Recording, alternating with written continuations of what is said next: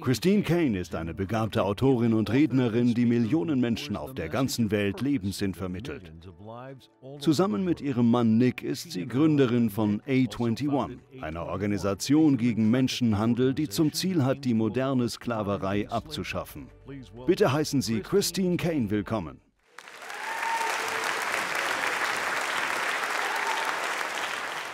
Christine, hi! Hi! Es ist schön, dass du hier bist. Wir freuen uns sehr und ich weiß, dass viele schon lange auf deinen Besuch gewartet haben. Ich bin begeistert, hier zu sein. Für die, die dich nicht kennen, erzähl uns von deiner Arbeit. Du hast für Hillsong gearbeitet und warst dort aktiv. Du hast dort viel Jugend- und Frauenarbeit gemacht. Erzähl uns, wie alles anfing. Ja, stimmt. Ich bin in meinen frühen 20ern zum Glauben gekommen, in der Hillsong-Kirche in Sydney, Australien. Dann fing ich in der Jugendarbeit an, was dazu führte, dass ich eine nationale Jugendarbeit in Australien organisierte. So um 2007, 2006 sah ich dann an einem Flughafen Plakate von vermissten Kindern und Frauen. Eine Bekannte, die für UNICEF arbeitet, war mein erster Kontakt zu diesem Thema. Und sie erzählte mir, dass diese Kinder und Frauen mutmaßliche Opfer von Menschenhandel waren. Ehrlich gesagt war meine erste Reaktion, was meinst du damit Menschenhandel? Sie sagte, weißt du, dass es heute auf der Erde mehr Sklaven gibt als je zuvor? Ich meinte, das kann doch nicht sein. Doch dann machte ich mich schlau und stellte fest, dass Sklavenhandel das am schnellsten wachsende Verbrechen der Welt ist. Und da veränderten sich die Dinge für mich. Mein Mann und ich wurden dann aktiv. Sklavenhandel ist weltweit das am schnellsten wachsende Verbrechen. Ja, weltweit. Es wächst schneller als der Drogen- und Waffenhandel. Der Kauf und Verkauf von Menschen ist das am schnellsten wachsende Verbrechen. Ich hatte nie gedacht, dass ich eine derartige Arbeit tun würde.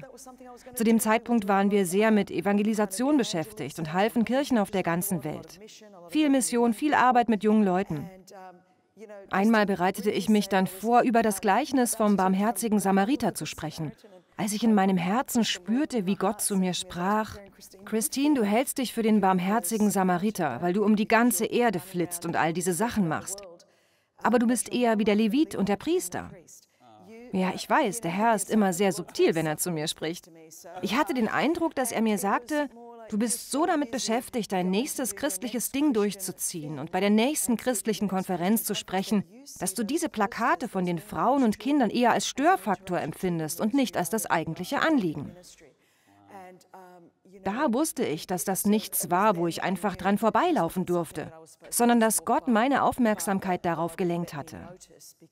Er hatte unsere heutige Arbeit im Sinn gehabt, die ich mir damals noch gar nicht vorstellen konnte. Der Herr musste erst mal mein Herz packen, damit ich nicht wegsah. Da wir von so viel Ungerechtigkeit umgeben sind, kann man sich angewöhnen, wegzuschauen. Aber wenn man wirklich hinsieht, kann man es nicht mehr ungesehen machen und das ist mir passiert. Kate Jakowitz von deiner Organisation A21 war hier und sie hat uns von eurer Arbeit erzählt. Es ist beeindruckend, was für eine Auswirkung A21 hat. Einfach erstaunlich. Ja, auch jetzt läuft gerade viel. Wir stehen zwar hier, aber viele meiner Teams bereiten gerade unsere Kampagne beim Super Bowl vor, wodurch wir Millionen Menschen aufklären können. Ihr seid auch in Kambodscha aktiv.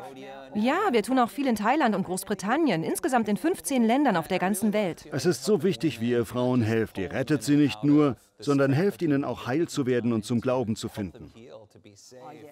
Oh ja, wir legen viel Wert auf Nachsorge. Und es sind nicht nur Frauen, sondern auch Männer. Neulich hatten wir 18 Männer, die aus dem Zwangsarbeitshandel befreit wurden. Das ist real.